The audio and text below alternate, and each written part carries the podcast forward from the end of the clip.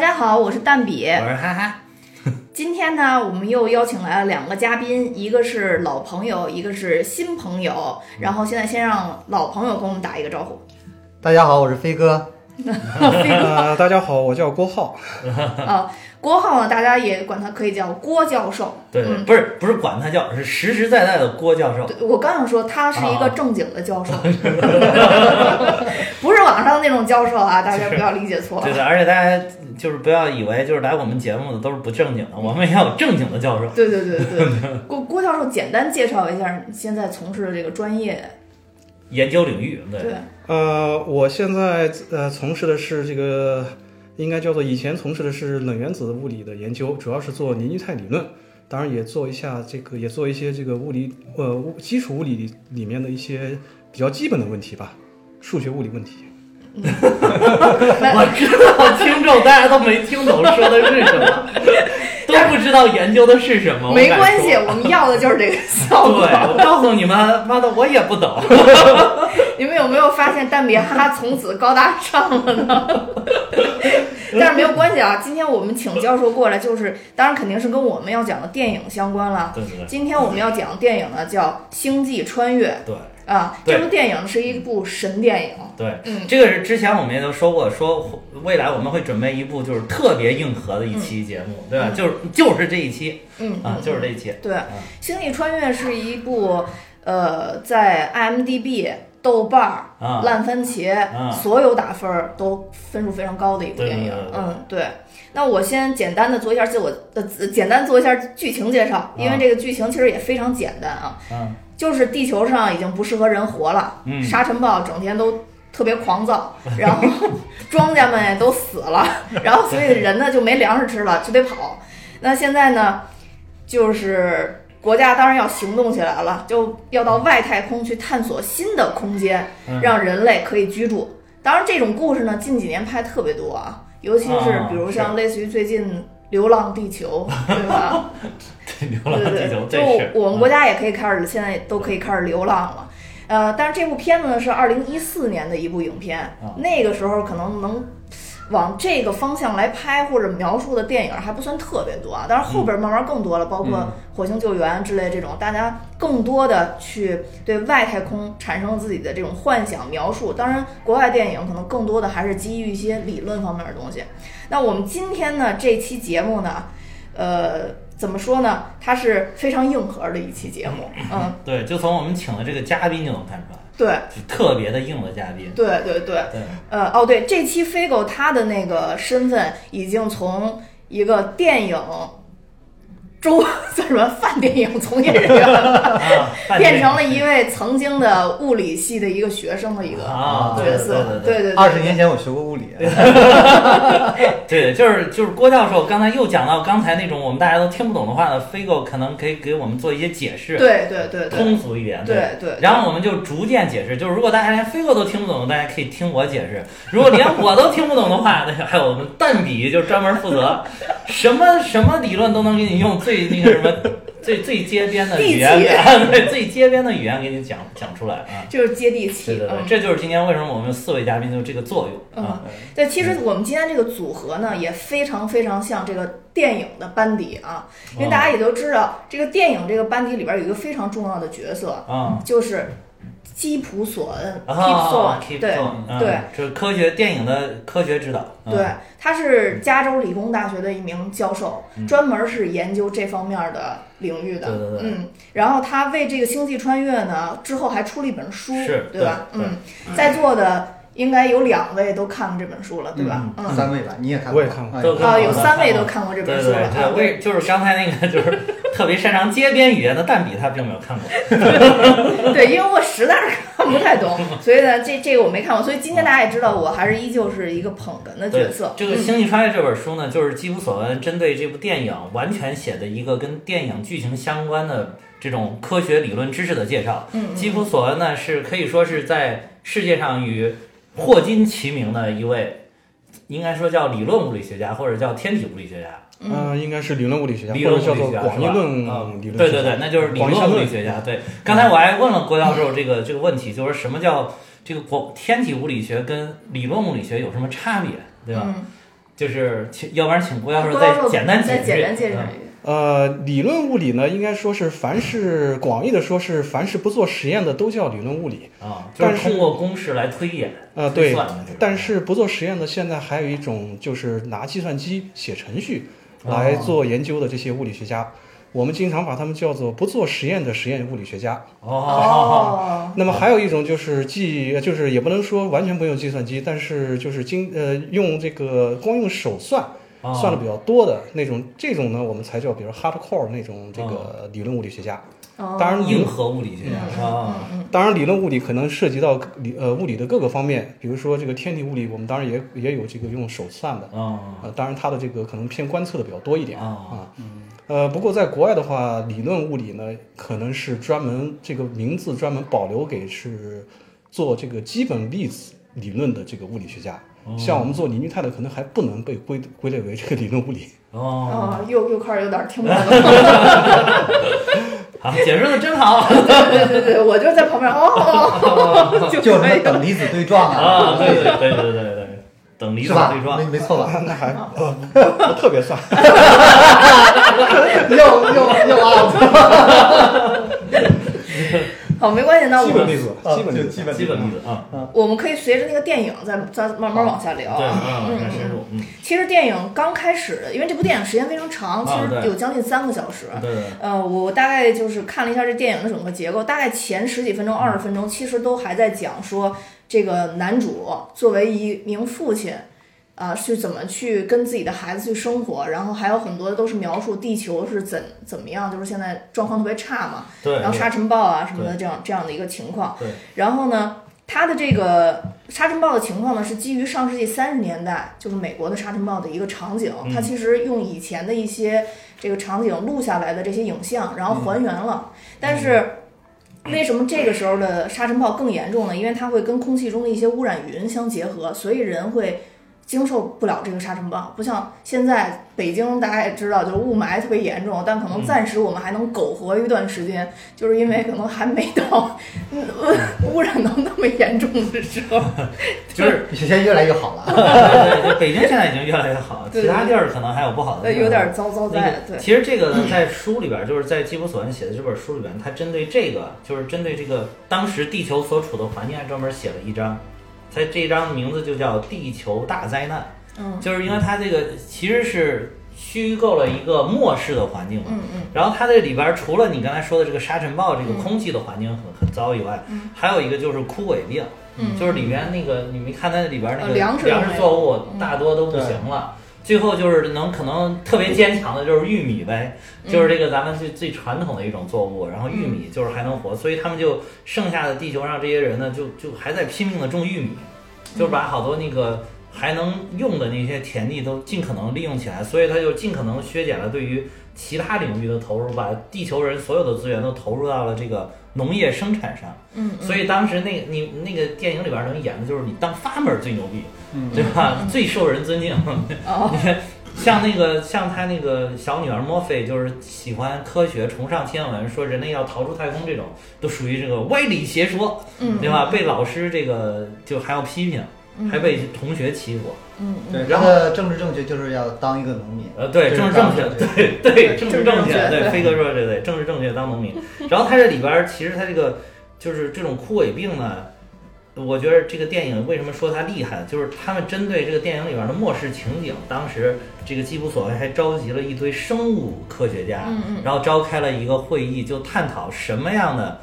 地球环境最后能形成像电影里边这样的一个场景。嗯嗯说这个也不是随随便便，就是一说说啊要怎么地球要毁灭了，然后地球就毁灭了，这个也是有科学依据的。然后就是说，在这个呃，在在这个大面积的一种一种生物生物性的这种病态，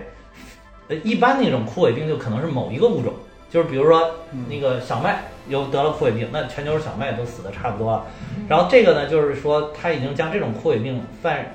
就扩散到了不同类型的就跨种作物群嗯嘛跨种群，对对对，就是可能这个小麦的这个枯萎病也影响到了，比如白菜，也影响到了萝卜，就全部都枯萎。嗯所以这样就是等于说，在那个玉米这边儿可能还没有完全的，就是扩散。嗯嗯，这是一种。另外一个还有就是，由于枯萎的造成了一个氧气危机，其实是当时那个地球的氧气也在越来越减少。嗯可是这种肺病还有一种就是专门针对叶绿素，就破坏叶绿素嗯，然后叶绿素的这个破坏了之后呢，这个就是没有办法产生氧气了。嗯，然后这个还有一种就是说，怎么能造造成特别大量的让这些这个有叶绿素的植物都都死掉呢嗯？或者说消耗这个空间当中的这个氧气呢？有一种就是说，在海洋底部的那些一些被海洋的压力压在了海底的这些东西，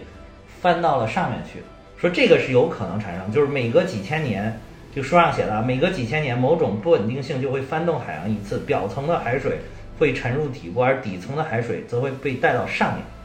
然后以至于就上涌的底层海水将海床上的有机物都带了上来，嗯带了上来之后，这些物质突然的暴露于空气中，就开始腐败，将空气中的氧气转化成二氧化碳，这样就是大量的消耗。嗯当然这个是极难实现的，但是说在极端的环环境下，也不排除有这种可能性。嗯嗯嗯，所以就是这部电影，就是说，只要是符合科学的，有一定可能性的，哪怕是极偶然事件，也可以用在这部电影里面。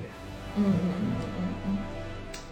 还可以啊，这个这个研究还他是呃当时组织一些生物学家一块儿对组织一个生开人会专门开会研究的一个、嗯研究的这些能什么，一个就是枯萎病，一个就是海洋的这种就是翻转。嗯，所以刚才哈哈提到这一点，其实，在电影里边都分别有几个小场景，然后特地有描述，包括阔胃病，他们突然发现有一种蔬菜又不行了，又对对对没法种植了嘛，对对对然后就有一些相关的场景描述。它那里边说好像是还有什么秋葵，还呃对有秋秋葵葵可以，还可以玉那米还可以，啊土豆豆儿土豆儿还土豆可儿以。对，有几种吧，就基本的蔬菜可能还可以。哎，那那一天我还知道这事儿，我觉得挺有意思的，就是秋葵这个是中国原产的那个东西，原产的蔬菜，就是原来那个你像玉米这种都属于外来，嗯，但是秋葵说是几千年前中国人就在吃秋葵。但为什么以前没怎么吃过呢？对，我也觉得好像就是很奇怪，但不知道为什么秋葵这几年好像成了一个特别高端的一个一种菜啊出现，嗯据说还有某种特别神奇的功对效对是对，是我吧？也觉得，但是但是好像说要增强这种功效，只能生吃，不能炒。然后是 吧？是吧？对哦对对白瞎之前了就吃错了油油不点，油不点， 骗钱了这都是。好，嗯 然后那咱们继续说啊，其实在这个过程中还描述他们一些生活的场景嘛。嗯生活场景里面就出现了这个小的这个 Murphy，就这个小女孩儿，嗯发现那个书柜上有那个书在掉下来嘛，哦，她就因为你刚刚你们也说她特别崇尚科学嘛，然后就老跟她爸去研究说这个这现象特别奇怪。后来她爸就说这个是引力异常，嗯。嗯，因为这引力异常呢，其实是贯穿在整个电影里边经常提到的。对这能不能开始咱们就引力异常给科普一下郭教授和飞狗？呃，引力异常，呃，按照广义相对论的说法，呃，有一个不太正确的说法，就是说是时空的这个结构，时空的曲率结构是由这个时空中的物质分布，呃，决定的。当然，我们也可以说这个时空的物质分布也是由这个曲率、时空结构本身决定的，因为物质分布本身也是时空的一个函数。但我这样说可能太简单点，我只听过。我们又沉默了。 总而言之，就是说，如果这个引力有异常的话，可能就是说，是它背后的这个时空的这个物质能量的分布有了变化。啊，嗯哦当然，呃，电影里可能是说这个可能跟这个后面的这个情节有关系，是作为一个伏笔，对吧？哦对高维度嘛，高维度嗯啊高维度的。嗯对，然后就是说，其实地球上也发生过，就是也我也是看这本书上写的，就是这个这个这有个图，然后它就是说，地球上曾经也经常你要长期观测的话，它也会有微小的这个引力的波动，也会有微微小的引力异常。比如说，这观测观测的就是在等于说在印度的南部，还有在这个太平洋的北侧，这个就在印度的南部，这个引力就相对要较较低一点。然后在太平洋的北侧，不是大西洋的北侧，这个引力就会高一点。然后，但是有的时候你观测，你会发现那个，呃，这个在其他的地方也会慢慢出现，比如在北美的中部也也会出现这个引力减小的情况，然后在非洲的南部也会产生这个引力突然增强的情况。就是我在这想，我我我在我的构想啊，我的构想，嗯根据我微薄的物理物理知识，我觉得它会不会因为是那个地球里边地幔，它再往里面的地核，它可能是液体的，是吧？它因为对高温，对所以它你能旋转的时候，它就好像液体在也在不停的转动，嗯对所以它可能有的时候堆积在哪个地方，一下就造成这个地方的引力增大，会不会是这样造成？有可能就是因为这个，可能是它，当然它这个引力分布不均，也不是太大，是一个小的波动。对，非常小啊、啊。可能就是说是在地球它的这个密度啊或者质量分布不是那么均匀。哦哦，哦，对，那所以就是说，引力异常这个东西到底在我们现实生活中现在是有有的，应该是，有的，是啊就客观是有的，但是但是我们不知道感觉不到，感觉不到很，小，也无法加以利用。哦，就是这里边为什么提引力异常，就是其实是这个布兰德教授希望用到引力异常的这个，我们人类能操控引力异常，让超大型飞船就是腾空而起，带着人嗯类飞向宇宙。嗯，你说这个是曲速飞船是吧？他不知道是是什 么，什么什么他不知道是什么，曲曲速飞船，然后什么这叫简单介绍简单介绍。呃，《三体》里面不是经常提到嘛？哦比如说这个三体人类要做这个超光速这个飞行啊是不可能的。啊，那他怎么怎么做呢？就是改变这个飞船前后的这个时空的这个结构，哦呃，，这样它实际上是不是在飞，而是在改变这个时空，使得使使得它好像就是飞船在相对于这个时空在哦快速的移动，是这样。样，这飞船的前后是什么样？哦，就是飞船前面的这个时空结构跟飞船后面的这个时空结构哦就是不一比样如说结构，哦哦呃，其实像这个哎这个有可能哎，这这其个有实，在《星际迷航》里面都都有都这有样的都有星际迷航也都有有这样的一些知识点哦，哦，对好像好像像惊奇惊奇呃惊奇队长惊奇队长不是说那个跳跃点嘛？哦跳跃啊点有可能就是这样子的。哦，有可啊能就是改变了哦时是空的对，跳跃了解了点就在这个位置，它一一变，它就飞就光速了。哦呃，不过跳跃点给我感觉有点像这个虫洞的，有点像其中的一虫个洞，其实是口啊，有点像虫洞口，哦或者它是人为制造了一个虫洞口，啊，就是这跳过去，就是跳跃点有点像这个感觉。嗯，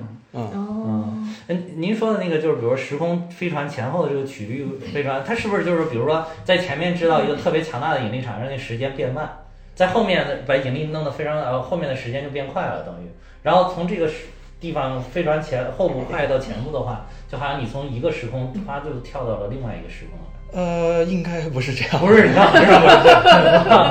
就是啊就是它相当于把这个时空的结构整个儿改变了 整个感觉啊，比如说比如说我们可以想象在二维二维平面上的一个画，啊，啊，如果比如说二维平面上有一个有个画，嗯那么这个画儿怎么在这个二维平面上移动呢？对吧？哦它可能就是说是把这个平面，如果你把它看作是一个具有弹性的，它可能是改变这个平面本身的这个性质，嗯，然后就就是把它折起来吗？也不叫折起来，或就者是说，是啊比如说拉前伸面嗯前面紧紧一点，后面松一点，我这个比喻不是特别恰当。嗯然后它就在这个平相对于这个平面移动了哦，啊，它改变的是时空本身的这个性质，几何性质是这么。这个估计付出的这个能量的代价应该是很大的。哦，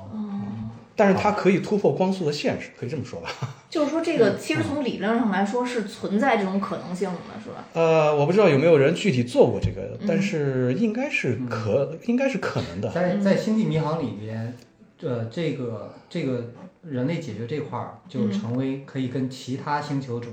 这个种群之间交流和互动的，就加入这个这个宇宙居民的这样的一个前提条件，一个前提科技嗯啊哦。当当时有这样的一个背景，就是我哦，这个这个是这个书里边没有写到这一块儿。对，那这帮我们所以请这专家过来对对对对，然后嘛。进入我的知识空白了已对经。对对对对，为什么刚才要提到这个引力异常？就是因为推动这个剧情有一个特别关键的点，就是有一天他们回家以后又起那个沙尘暴了嘛，然后他们回到屋子里以后，发现那个沙尘暴关上窗以后，地下的吹进来的沙粒变成了一列一列的那个对对对，就是就宽窄不同的二维那码个差沙不子，多的对那对种对对感觉。对对对，摩斯密码，啊对对。然后他们通过这个摩斯密码呢，就发现了这个那个呃美国宇航局的这个相当于是一个神秘的位置，坐对标对，坐坐标嗯对。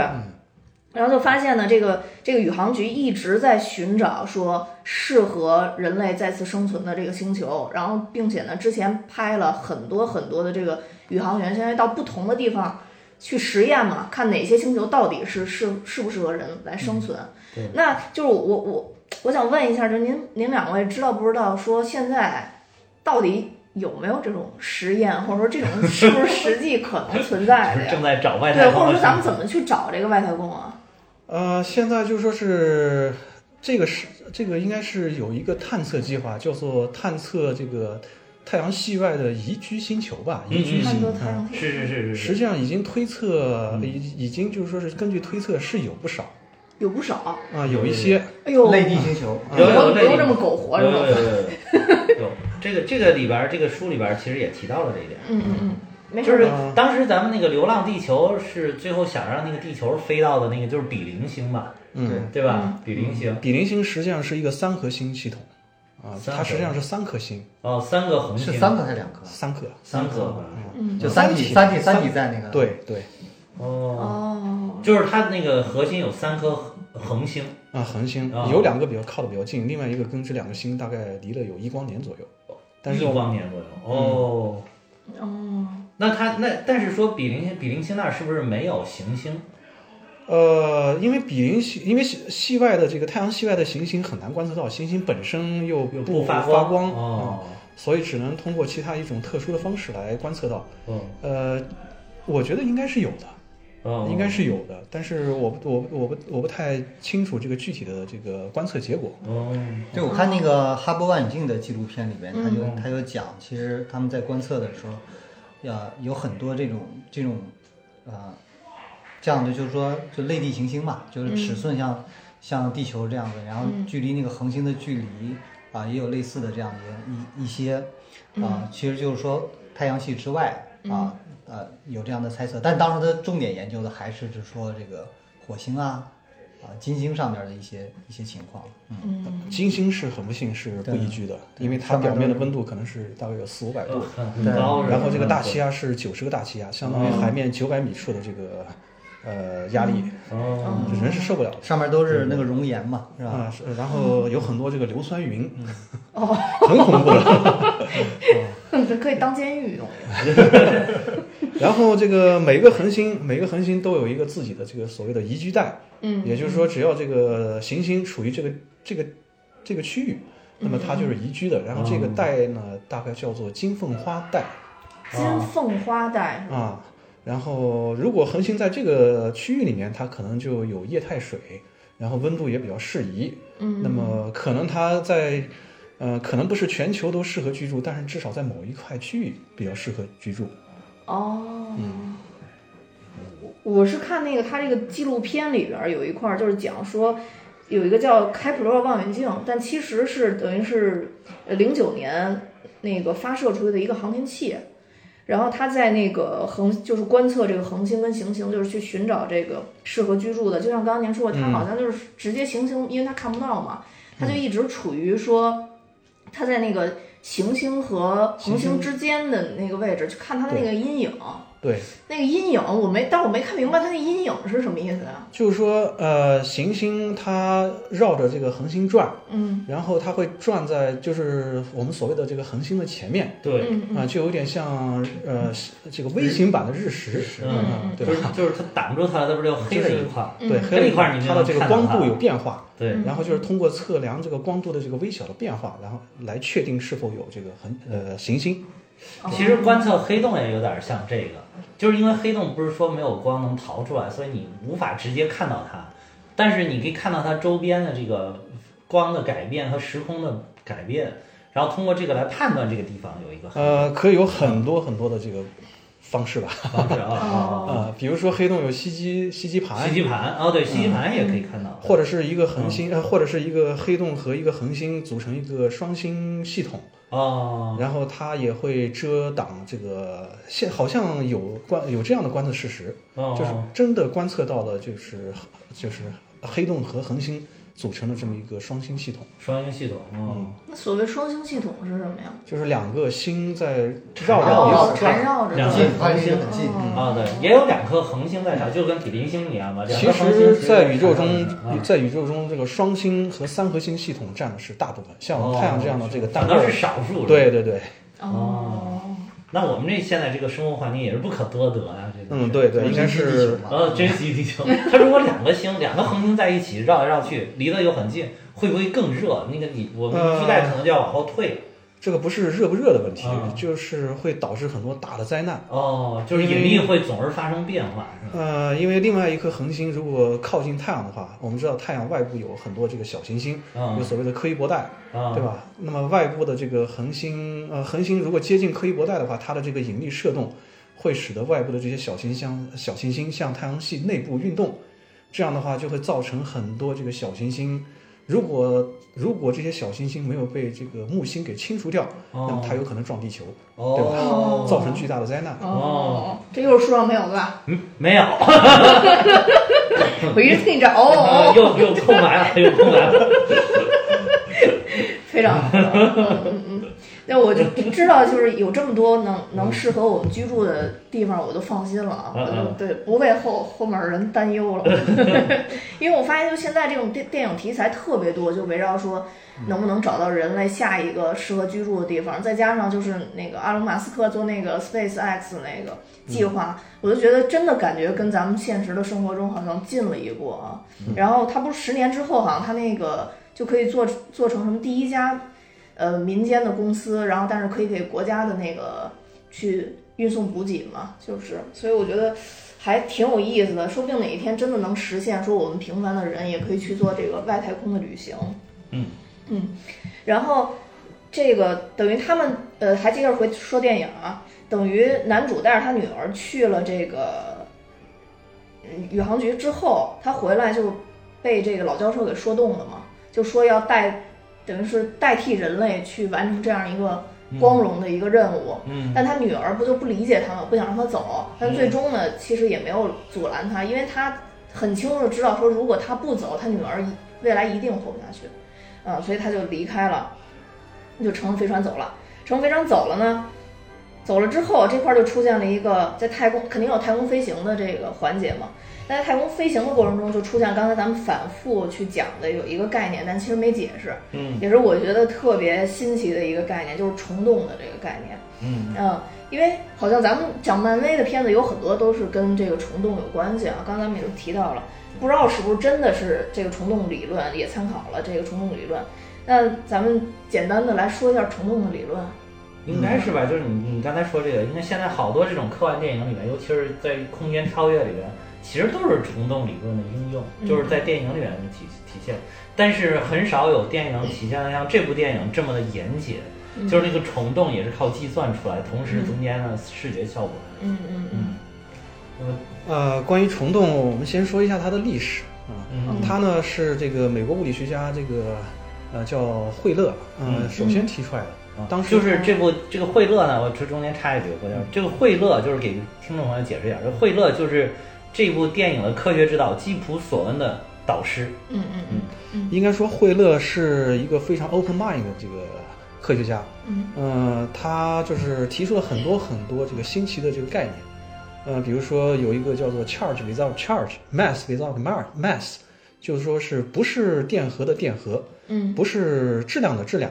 啊、都通都可以通过所谓的虫洞给造出来。嗯嗯呃，包括这个 wormhole 一开始也是他提出的这个名字，嗯，呃，然后然后应该是一九八五年，呃呃，卡尔萨根写那个《Contact》这部小说的时候，打电话问他的同学，是应该是同学吧、嗯 k e e p s o n 呃，问征求他的意见，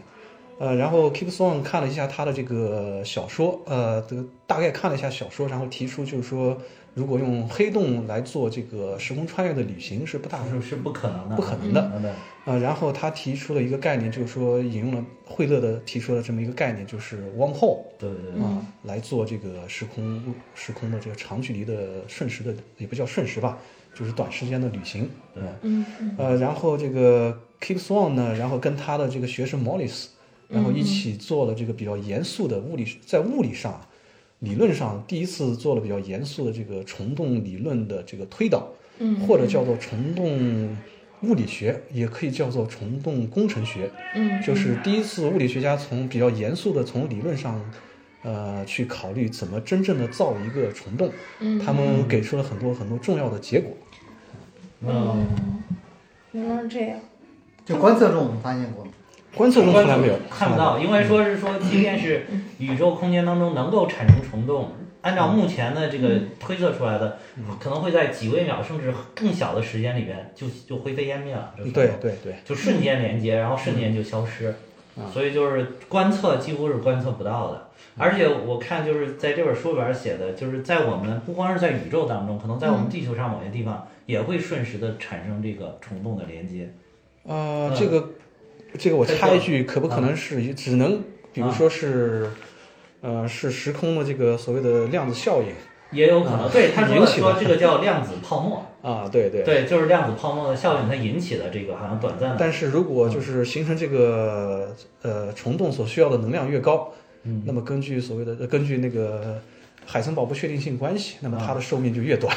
啊，对对对，是是是，完了，我已经听不懂了。海森堡测不准原理是吧？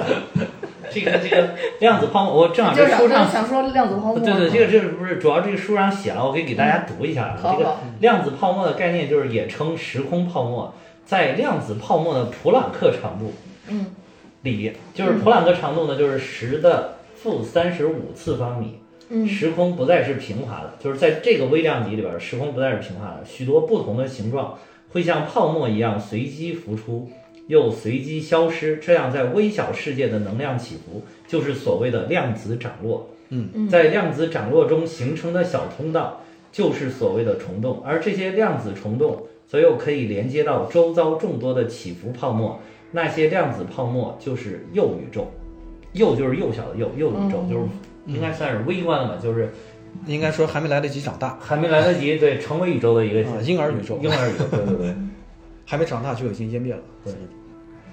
哎，那也就是说，其实像虫洞，实际上很难存在于现实当中，是吧？啊、很难存在。呃，应该嗯说索恩和他的学生莫里斯还就是计算了一下，就是呃制造虫洞所需要的这些材料。嗯啊，材料，材料是指什么？因为虫洞呢，他们呃，他们实际上是用这么用这个所谓的这个，呃，我们知道广义相对论方程有一种解叫做这个，呃，有点想不起来了。 就是反正这个这个就是，如果按这个书里边儿就写，就是那个基普索恩跟他这个学生算的，就是说，如果要维持一个可通行的虫洞，需要在里边填充大量的，他所谓他这里边儿命的名叫奇异物质，对，记忆物质。奇异物质呃，记忆物质啊，记忆物质就是然后然后但是这个这这个还有的人说是不是填充那种叫负负物质啊，负它啊，这它具暗有物质负能暗量物，质暗物质暗物质，暗物质是产生斥力的。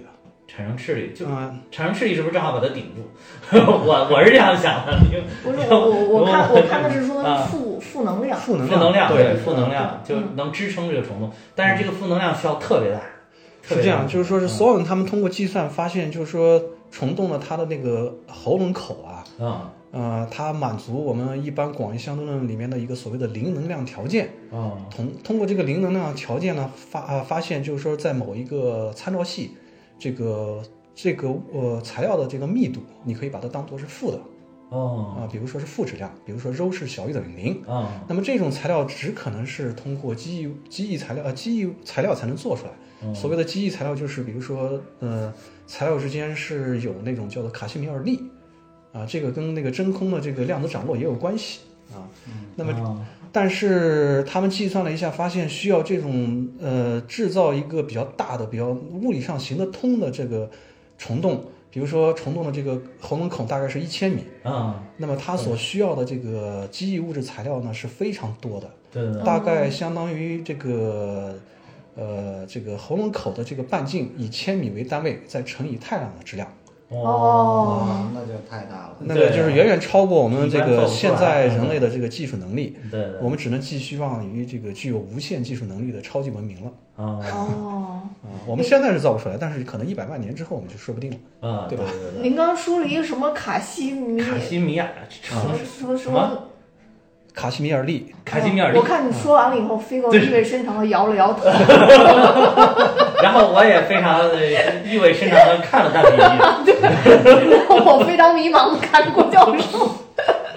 然后这我个跟简我跟二位一 样的，就是请专家来就这点儿，就是能能能给你诞生更多你听不懂的词对儿。对对对，啊，还有一点就是说是，如果一个宇宙飞船啊嗯啊，它在经过这个虫洞的时候，嗯呃，它要受到严重的这个可以叫做潮汐力吧，啊啊啊、因为虫洞物质我们知道它的这个附近的这个引力场是非常的那非常个大强大的，啊！那么它的这个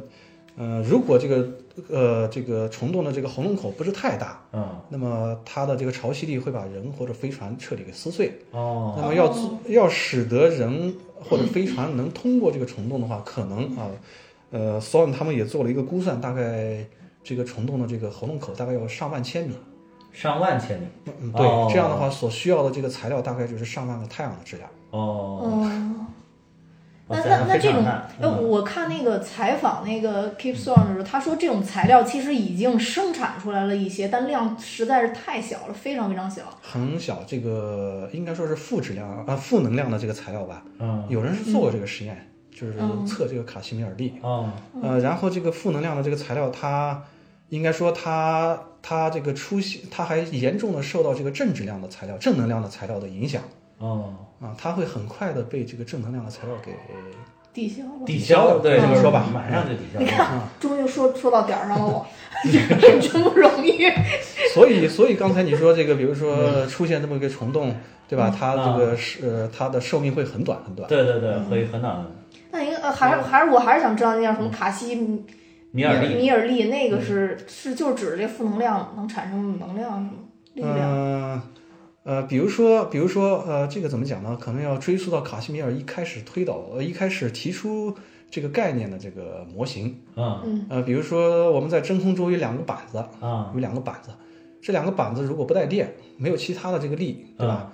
呃，除了它们之间的引力，引力是很小的。嗯，嗯，它们之间还会有因为真空涨落所产生的一种力，叫做卡西米尔力。哦，那就有点像量子涨落涨落提啊供的那种能对，量。这个是真吧空涨落所导致的一个导致东的西哦啊，这个是经典物理所没有的。嗯哦，那像这种就是有很多涨落嘛，我知道就在哦量子这领这个域我其实知道有有很多涨落，这种是不是就是因为就整个时空它始终都不是一个很稳定的状态，对就是它在再纯净的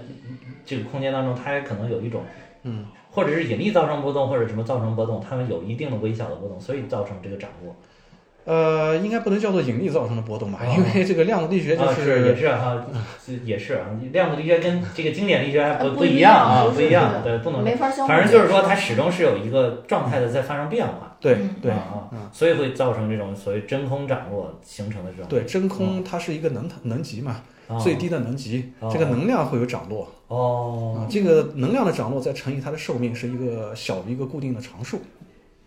嗯哦。这个是普朗克这常数。这这一部分我能稍微听懂一点嗯儿，是因为当时我研究蚁人的那个啊，蚁就是量人子那空个间里边那个对蚁对人对嗯有一个那个女反派嘛，幽灵是吧？对对对对，她我嗯就是因我为有稍微发生了研究量子涨落，所以身体对会不停的改变位对会移会。会不停的啊闪，还可以对穿过那个就是物理层面的墙壁啊，或者那它还什么不的不是足够小，它的这个尺度要小到普朗克长度才行。 哦， 我足够讲，所以那个那个它毕竟不是硬科 幻，呃 对对对对，但他确实，我看了一下，他那个他那也是借鉴了啊现实中已经可能存在的一些理论啊，对对对对嗯它对至少可以追溯到某一个物理概念吧。啊，可以这对么对说对，因为我看也所是以你采，看看超级英雄电影也是有好处的，对，就是啊，我就是在学习，不是在浪费时间。这个节目是漫威的粉，对对，漫文粉比较多，我们这个对，就是因为我看那个就采访那个基普索恩的时候，他说他觉得这部电影特别有意义，他也愿意为这部电影做很多事情，就是因为他认为很多电影目前来说还不是说能保证每一个点都基于现有的一些科学理论嗯，但他认为《星际穿越》这部电影是做到了基本来说每一个点，不管这个点现在实现没实现，但它都是有一定的科学理论的。嗯，所以他因为这个觉得感到特别自那豪。那这个我觉得可以，因为这个在书里边有明确的讲到这个嗯为什么这部电影是这样的，就是因为一开始这部电影是。呃，哎，对，飞哥知道哈、是飞哥说是吉普索恩跟他的前女前女友对前女友叫琳达，然后这个他们一起就是想搞一个这样的，就是说依托于科学的电影，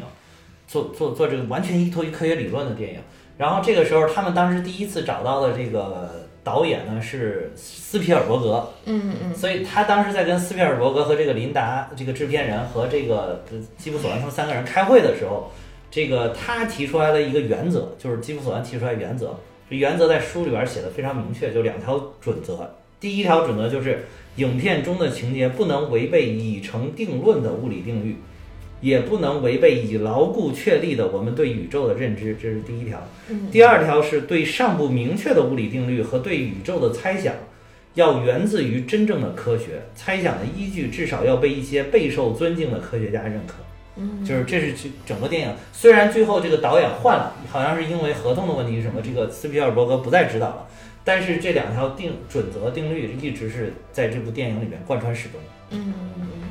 所以才会是这么一部伟大的电影。我觉得这部电影真的是开创了这个电影史上的一个先例，就是之前没有说哪一部电影能够这么的不向科学，不就是不上不向电影做妥协。嗯，不像艺术做妥协，就是好多地方是为了更宏大的场面效果，然后就改变了这个对于物理上的一些，对于科学上的一些这个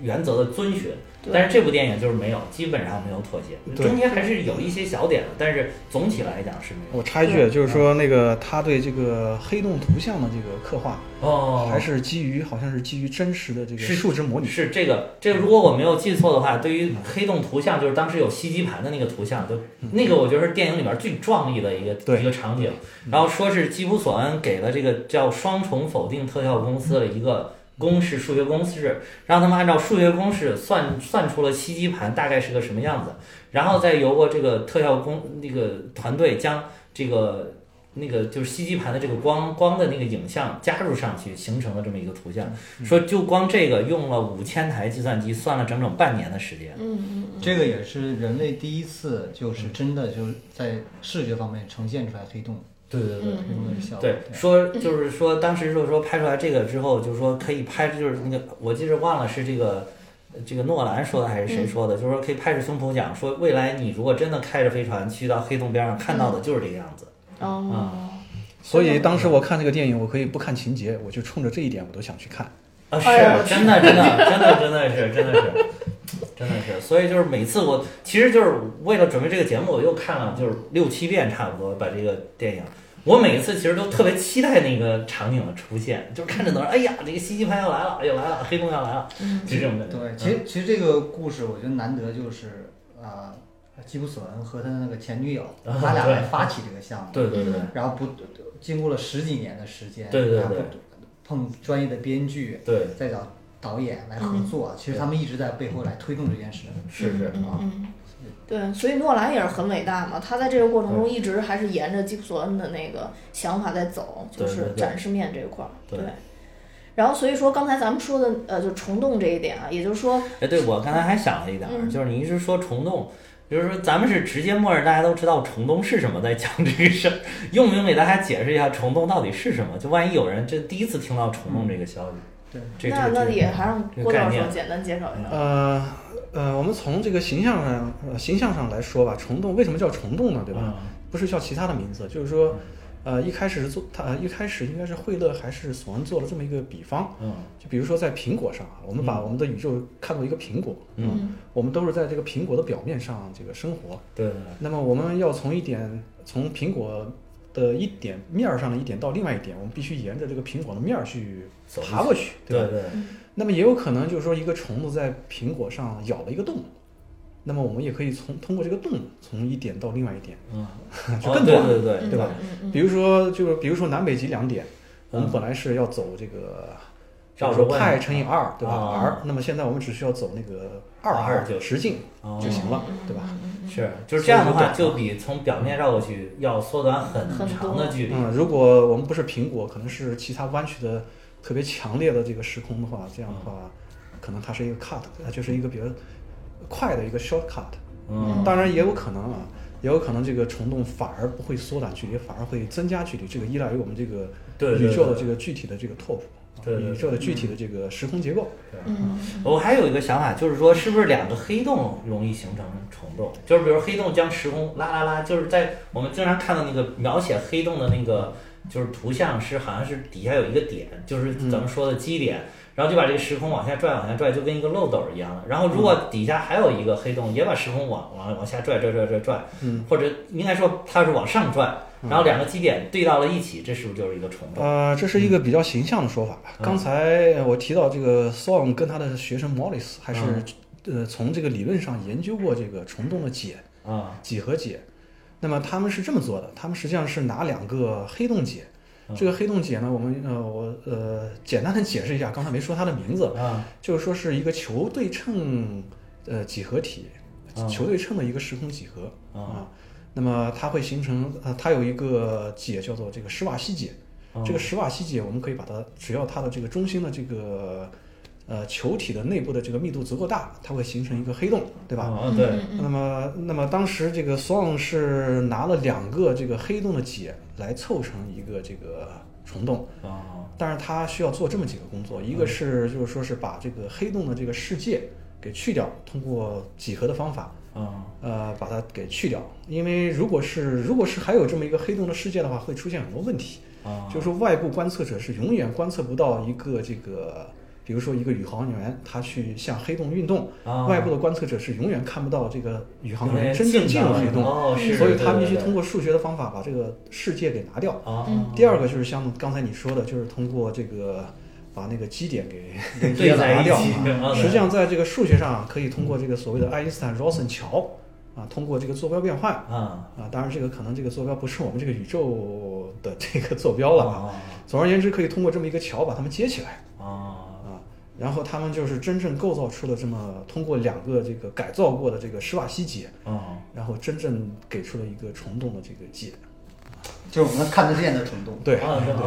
嗯要对对对，应刚才该那说个啊应该呃应该说这个虫洞这个呃入口。从这个入口进去，然后它的这个管子里面的这个时空是极其扭曲的，啊因为它毕竟是在原来的这个未改造的这个世界内部，啊对吧？啊如果这个虫洞不是特别大的话，它的这哦个是极端扭曲的。哦，是刚刚才这个就是郭教授还讲到一个就是特别重要的概念，就是世界，就是那个黑洞的世界，等于说是世界，就是说世界以外，就是说我们还能看到的地方。黑世界以里应该就是那个黑洞把光线都吸进去了，光线都散不出来的那个地方，就是我们永远看不到里面是什么样的。嗯然后就是这个，当时书里边也讲了这点，就是说，如如果你看到一个宇航员在往里边掉落，比如 Cooper，那嗯么从那个飞船上那个布兰德，就艾米莉亚布兰德，嗯就是安妮海瑟薇演的那个角色，看到他的话，他应该始终停在那个世界边上，，对，然后因为他的时间越来越慢，越来越慢，你就好像他没有移动一样，对，而且它的这个发出来的光线会向红红端移动，嗯哦最终就会最终会这个，比如说海瑟薇看到它的这个图像会越来越红，越来越红，哦然后最后就会凝结在这么说吧，呃，比较准确的话就是凝结在黑洞的世界面附近。哦，这样就就好像变成静止的了，在对对对哦，它是没法真正看到就是。呃，宇航员进入这个黑洞的这个视，就是 horizon 里面，哦哦，神奇吧？那太神奇了，真太神奇宇了。宙充满了奥秘，对但充满但了我神们奇但我们在这个呃电影里面看到，其实就像一个球一样，嗯啊，能看到能看到里边儿很复杂的宇宙，对对觉得另外一面的一些一些对信息也是对对能看对到的。就是对。哦，我说怎么看那个基普索恩解释的时候，就拿了两个黑色的球，然后在那儿做解释呢。嗯然后就像你说，这个是不是他们以前因为就是拿这种来做实验，所以他还拿这个来给观众来做一个讲解？对对做一对个图像化的这个解对释对吧。对对对对。然后就是，其实他们穿越虫洞以后，嗯，就应该是跳跳到了这嗯个对他们之前的有几个宇航员散落的几个星球附近了，对对吧？然后其中就是最最先去了一就是应该是米勒星球吧，那个叫对对对嗯叫米勒星就是球，有巨浪滔天的那个星球嘛，对对对呃对其对中，还死了一名那个宇航员嘛，一个大水球啊，对对。嗯，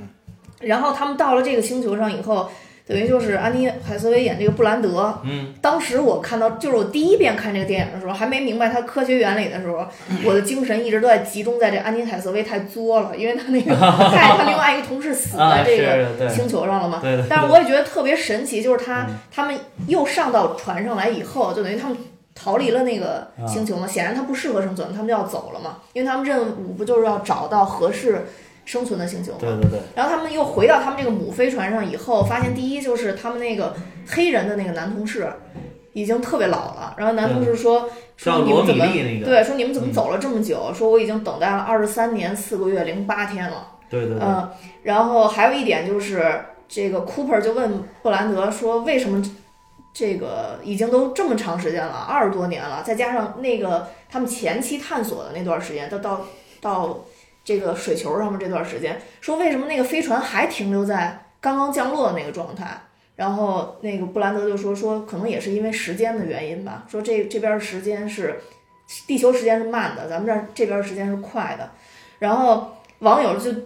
对这个引发了不讨对吧？应论。该是这个时间是慢的，地球的时间是快的。啊，对，地球时间是快的，嗯，对，弥勒时间对，呃，对对，弥勒时间是慢的。对，弥勒时间是慢的。然后，所以就是说，嗯，好多网友都讨论说，为什么说呃米勒的一个小时相当于地球的七年的时间？嗯，这个郭教授能给简单你嗯解这等于其， 你这个真的是抛出来一个特别特别厉害的问题， 啊，那当然必须的，嗯、好歹做了点准备。而且这个就是引出了这个对于卡冈多亚黑洞的设计嗯到底是怎么样的。这个黑洞不是一个简简单单的黑洞，是一个经过计算而得出的一个黑洞。嗯，来，郭教授先给讲一下吧。呃，这个怎么说呢？呃，应该是叫做引力导致的这个时间变慢吧。其实，如果我们如果能写出这个黑洞附近的这个时空方程，嗯啊、我们会发现，嗯，当然大家可能这个很难用语言讲得清楚啊。呃，我们会发现，刚才我们说为什么在这个黑洞的世界面处，我们看到这个时间干脆就停止了，对吧？嗯嗯实际上，应该说就是，如果我们用这个史瓦西解来写这个黑洞附近的这个时间方呃这个时空方程的话，那么我们会发现，在世界面处，时间向时间向前面的那一项那个系数干脆就消失了，没了哦，时间的啊，啊、对，呃，然后其实它还有一个分特别有意思的呃现象，就是理论上有这么一个现象，就是说这一项的符号，呃，在这个世界面外面是负的，但是跑了世界跑到世界面内部就变正了。如果从物理上我哦们怎么怎么理解呢？呃，这个可能刚刚才我们说的那个没什么关系，哦啊，就是讲一下黑洞的一啊些没事没事有趣的这些拓事展儿一。下，拓展一下。对对对，实际上它就实际上是这么一个意思啊，就是说它变号之后，实际上代表的是时空反转，时间方向变成空间方向了，哦，是有这么一个呃现象。按照我们物理的说法，就是说光锥方向翻转了，翻转了九十度。那么它有一个有意思的点，就是说进入黑洞之后啊，那么我记得霍金在他的这个《时间简史》里面说，那么凡所有的人进入黑洞的世界面之后，就会被黑洞，它就会被时间拖拽的拖拽着撞向极点。我们知道时间实际上都有一个方向，对吧？哦嗯无论是未来方向还是过去方向。那么，当人进入时间的世呃进入黑洞的世界面之后，那么这个方向实际上是实质化了，因为它变成这个空间的方向了。哦，那么也就是说，空间有一个走向基点的一个方向。那么我们所有的人呢，都会被这个方向，原本是时间的方向，现在又变成空间的方向，拽到那个基点附近了，然后撞上基点，然后灭亡。哦，那么，所以也就是说，我说这一点呢，实际上是指明，实际上说明这个所谓的史瓦西解，它的这个时间项的前面的这个系数很重要啊、那么这正是这一项导致了这个所谓的这个引力导致时间变慢啊。呃，我再打一个比方吧，比如说我们测量时间是怎么测量？嗯，比如说，我们用原子钟测量时间，嗯实际上是测量一束光，对吧？一束光的这个两个波峰之间的这个距离，哦，对吧？那么这个时间这个距离，我们可以把它当做这个频率，呃，当做呃呃当做频率，对吧？吧？嗯呃，那么呃，那么如果这一束光在这个是黑洞附近，那么强大的这个引力，黑洞强大的引力会使得这个光呢产生红移，也就是说它的哦频率变大，也也就是说两个这个波峰峰距离波峰会越变大来越远嗯啊。对，那么也就是说，这个这个黑洞附近的这个光，如果传到我们这个观测者远处的观测者的眼睛中，或者观测器件中，我们会发现这个波峰会拉得很长，我们叫做红移。嗯，那么我我们所看到的这个时间，本来是代表的就是这个黑洞附近的这个事件的发生的这个物理事件的这个时间，啊这个时间间隔。我们发现的这个时间间隔变长了，嗯所以我们发现它们的这个时间就变慢了嗯变。慢了。哦，是这样啊，在哎世呀在这个世界面附近，这个时间这个时间间隔会变得无限长，哦，所以我们就会发现这个事件世界面黑洞这个 horizon 附近附近的这个这个事件这个过程被冻结住了。呃几乎就成静止对了，静态啊了。哦对，哇，所以啊嗯这个厉害了，这个就是真的，一下就解解释了。我说我说为什么它就是。会到这个引力越大的地方，它这个速度会越来越慢，嗯，嗯，所以在电影呃里不是时说，间会越来越慢，流逝会越来越慢。所以电影影里也说也说时间也是一种资源，啊，对对对，嗯时间也是资源，因为就是如果你在这个黑洞附近耽误的时间太久，地球上就已经可能人都死光光，就没有人可救了，对其实是，嗯嗯，离这个世界面越近，那么所消耗的这个时间资源越多。哇，就郭教授等于说从这个物理的推导的角度来解释了为什么离这个黑洞越近，时间流逝的越慢嗯嗯嗯嗯嗯，当然是从远处的人来看，啊，远处处的观测者是这么看到的。对对，但是其实你在那个地方呢，你还是正常啊的一个。我感到的是我的固有时，固有时我们在广义啊相对论里面有一种固有时的概念，哦，嗯我自己没什么感觉，啊就是是宇航员自己没有什么感觉。对，所以就是等于他们 Cooper 跟布兰德下到那底下，他没有感觉，他觉得他已经过了俩小时了，嗯然后就，然后但是在上面那个已经感觉到哇，过了啊好久好久。对对对对所以他一开门才问说你们为什么拖了这么久才回来？啊，对对对，他还以为他们都回不来。我记得《三体》的最后那段也是，他们也到了一个星球，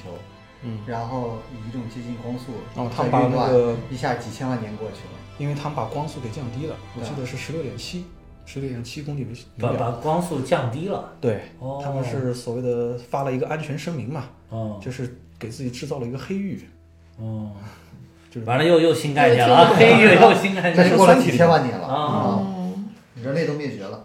是将时间那个就是，因为它就光是将速降，嗯光降就降慢了，所以那个时间自然而然就流慢。对对，哦因为这个我们我们在这个相对论里面有一个叫所谓的洛伦兹因子，嗯这个是决定了这个时间呃变慢的这个速率，你这个光速变慢了，这个洛伦兹因子也改变了。哦。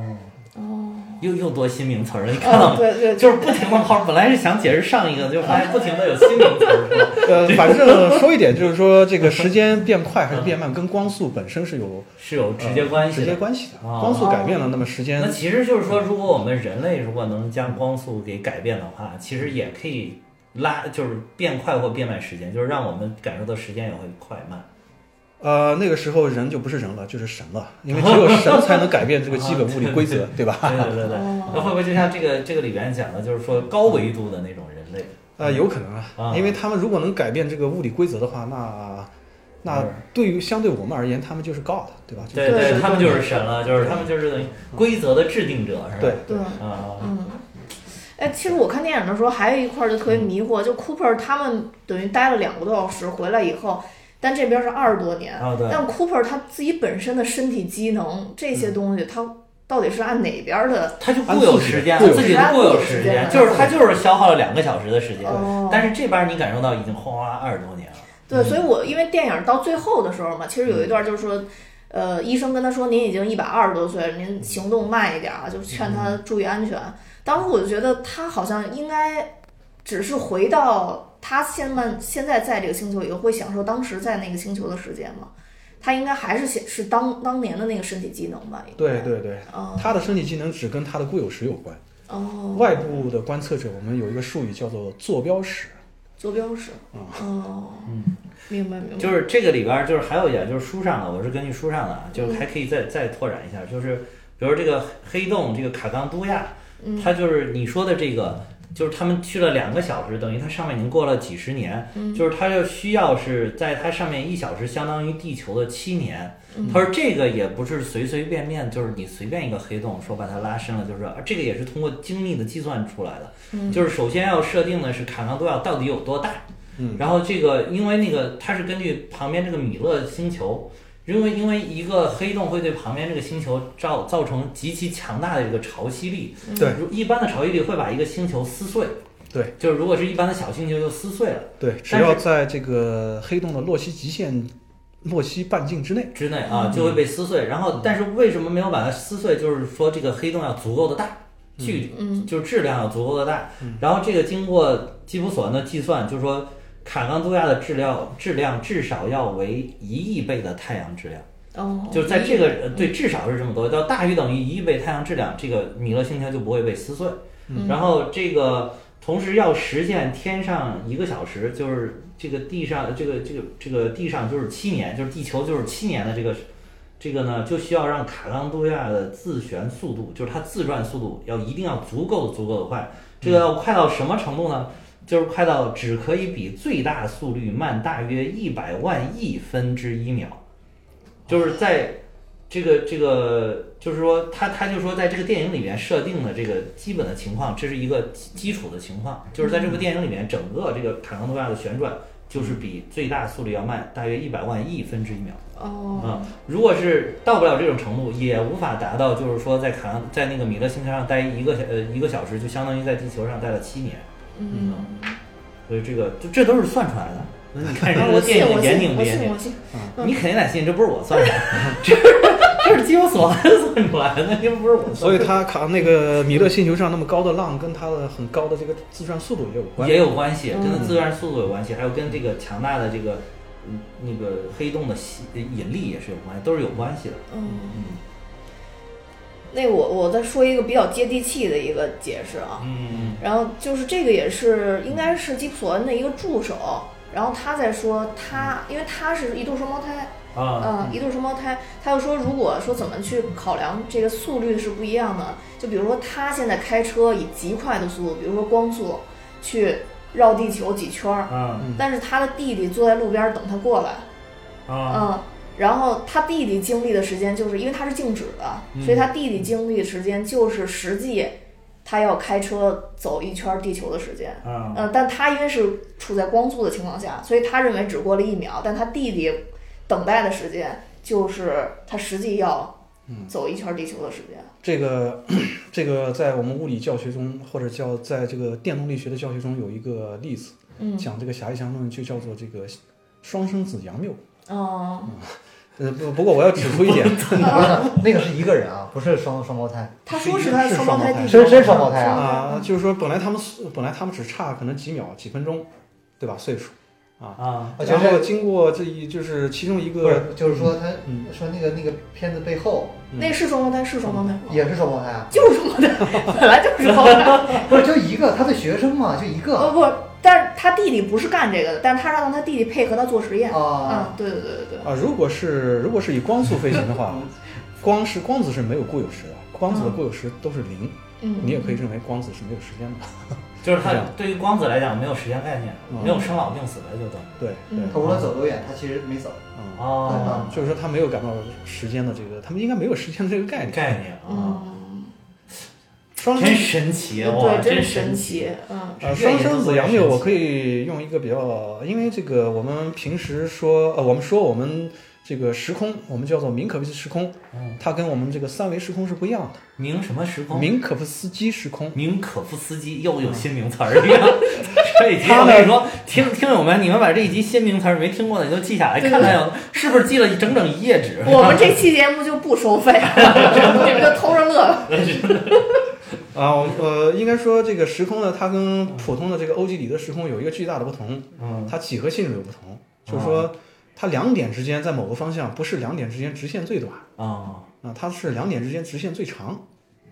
啊，啊哦。比如说，比如说在地球上这么一个人，对吧？啊我们可以认为他在地球上几乎待在同一个位置，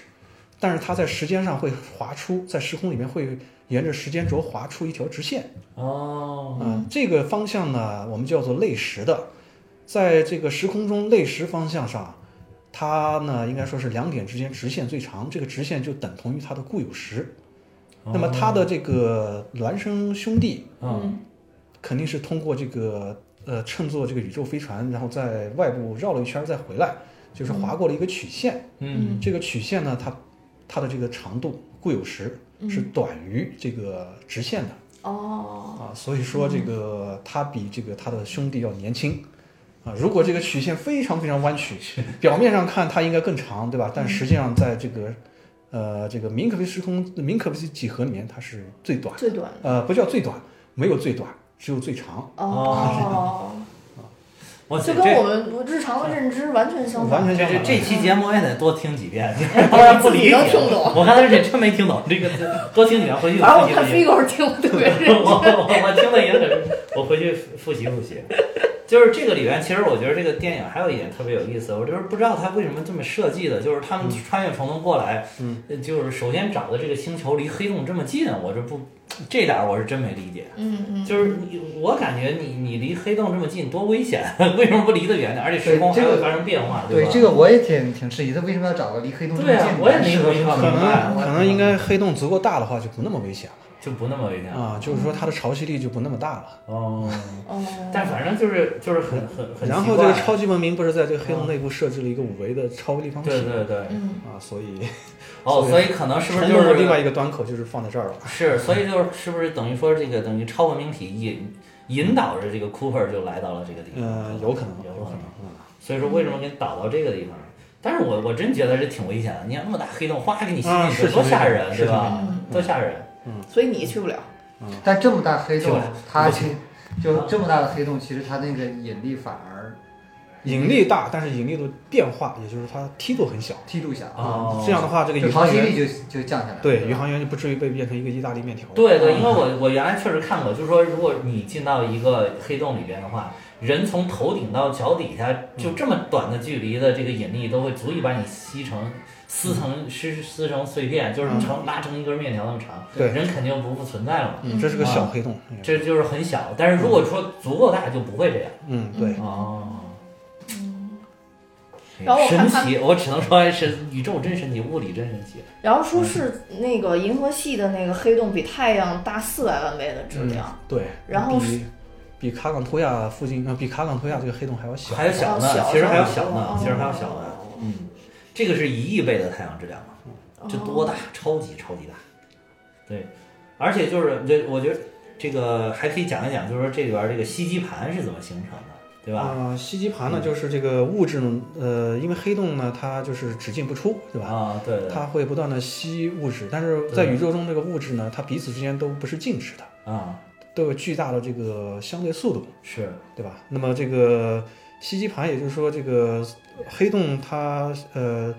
呃吸引周围的物质落入其中的时候，这些物质呢会绕着黑洞在疯狂的转，是是，嗯。啊那么因为这个黑洞附近的这个引力特别特别大，啊，如果是小黑洞的话，它这个引应该说是引力梯度也很大。啊。那么也就是说，如果这些物质沿着黑洞的径向，啊、移动一一点距离，那么它获得的这个黑洞的引力势能就非常大，啊大到什么地步呢？大到可能就是说把这个物质加热到几十亿度，哦那么高哦，所以这些黑洞本身不会发不会发光，但是它的这个吸积盘的这些附近的这些物质呢，会发出高能的这个 X 射线，哦，甚至是伽马射线，是这样的。所以就是看着是非常的璀璨，那哦个怪看不着得就这么多很亮。亮对我看他说还有一种就是说，比如说这 个是因为也有宇宙中还有很多运行的这种恒星可能也在转，然后正好走到了这个黑洞附近，被黑洞的这个引力拉嗯扯碎扯上，嗯然后就把它扯碎。然后那个恒星本来就是灼热燃烧的，然后这嗯些光光子什么就缠绕在了这个黑洞的附近。呃，对对，因为光，因为黑洞附近的这个引力，比如说中等规模的黑洞啊，嗯或者小小小质量黑洞，嗯这个引力是如此的弯曲，以至于这个光子它的这个路线，呃，有可能会被弯折一百八十度。啊，对对对，啊、也就是说，在黑洞附近的这个人可能会看到身后的这个，啊，太是空图像对对嗯对，是嗯是这个也有，就是说，其实，在那个在这本书里边，他也提到了，就是嗯说，比如说在黑洞背后有一个什么样的恒星，嗯但是它的光其实本来应该是被那个黑洞挡着，但是由于时空的弯曲，它从后面绕了过来。对但是你能看，因为它既从这边绕过来，又从那边绕过来，对所以你能看到两个这个它身不止后的两这个，个可能很可能多，很很多因为那哦个光在转着黑洞走哦啊。对对对，有它很多它不同呃嗯不同角度，它可以散发出来的成像是不一样的，哦，所以可能有很多个很多一个个行星，就是因为要有从恒星在那块儿，就是从四面八方的那个对，你可光线能弯，曲但它过来的了强度啊是不一样的，哦那强肯度定不一最样直接那个是强度最其大实还有一种更奇更奇特的现象，就是说黑洞附近还有一个，在它的这个世界外世界面之外，嗯。还有一个半径，大概是世界半径的两倍，我不记得了，啊还是一点五倍。这有一有这么一个半径，就是说是光子可以绕着黑洞做，呃，做这个圆周运动、啊闭合的曲线运动。啊啊！那么从外界看，这个光子呢，如果是有很多光子的话，它实际上形成了一个粒子，对吧？啊光子形成了一个闭合的面儿啊、哦实际上惠勒还是谁把这个把这个把这个粒子还给了个名字叫基啊偶，G E O N，哦，G O 稀有哦啊基啊友，有的我们中国物理学家把它翻译成“真子”，哦，嗯就是真假的“真哦，”那是不是就是它这个里边书园写的这个反向火壳的这个面，反向火壳这个地方啊，有点像是这个，就是它好像呃，是有点反像，向有运点转像，啊，我不对，太清楚。反向火壳，对，嗯，这个可能是基普索恩自己起的名字吧。 对对嗯，可能同嗯，向火壳，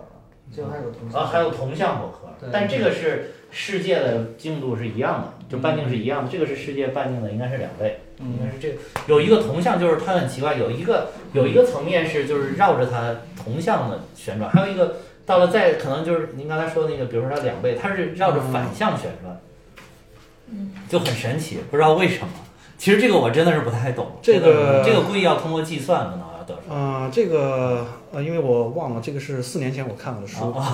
来，这是我这这两个月下了苦功夫研究的一本书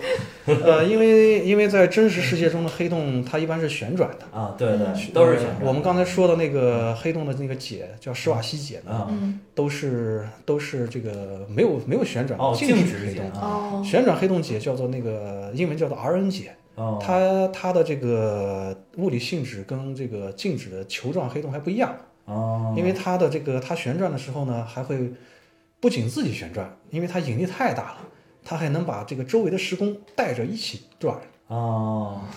对对对，所以对我我在太深想，奥了，但是意思就是会在它那个时空旁边形成那个嗯就是透镜效应，就是你哦看到它旁边那个光线，嗯你看到那个周围的样子好像不是正常的。对，这个是引力透镜，镜，嗯对引力透镜就形成一种大引力任何透镜大质量天体都会形成这样对的对这个。对，这个这个在这个书里边也会也会写到了这个地方，哦，很厉害吧？所以他们通过这个具体的数值计算，模拟了一下这个对黑洞附近的这个形状。嗯，对，嗯，哦嗯，所以说黑洞总总之一句话就是黑洞很厉害，黑洞很神奇，很真神的很奇。厉大厉害。嗯，对。虽然咱们已经聊了一个多小时啊，我发现剧情其实也没有聊太多。因为我们真的就是硬核的这一期就对是对硬对核对，，就是但因为这个它剧情相对确实比较简单，都是啊啊按照对这个它太空旅行的这个顺序顺来序走来来嗯的。走。对对对。但是我们也算是按照剧情推进到了米勒星球了。对对嗯对，所以我们今天其实讲了这个，呃，地球我们为什么要逃离地球，啊对嗯然后还讲了这个引力异常，讲了黑洞。然后，当然也讲了讲了一些剧情 啦。然后，对，到了米勒星球，包括它这个时间的差异为什么会是这样的？啊，对，那今天也已经聊的挺多的了，那我们今天先到这儿，对对嗯因为我们还有下一期的节目。大家意犹未尽吧？啊，对对对对，想知道从米勒星球走了以后，他们又去了哪里吗？ 请看电影是请吧？不是，请等待我们下一期的节目，下一期还不收费哦。 呃，那好，我要在这儿跟大家说一下，我们现在蛋比哈哈有自己的粉丝群，大家之后可以看节目说明，然后加我的微信，然后会帮大家拉到我们的群里来。那今天也特别感谢我们的两位嘉宾，Figo 还有郭教授。嗯，那我们今天节目就到这儿，拜拜。再见。再见拜。拜。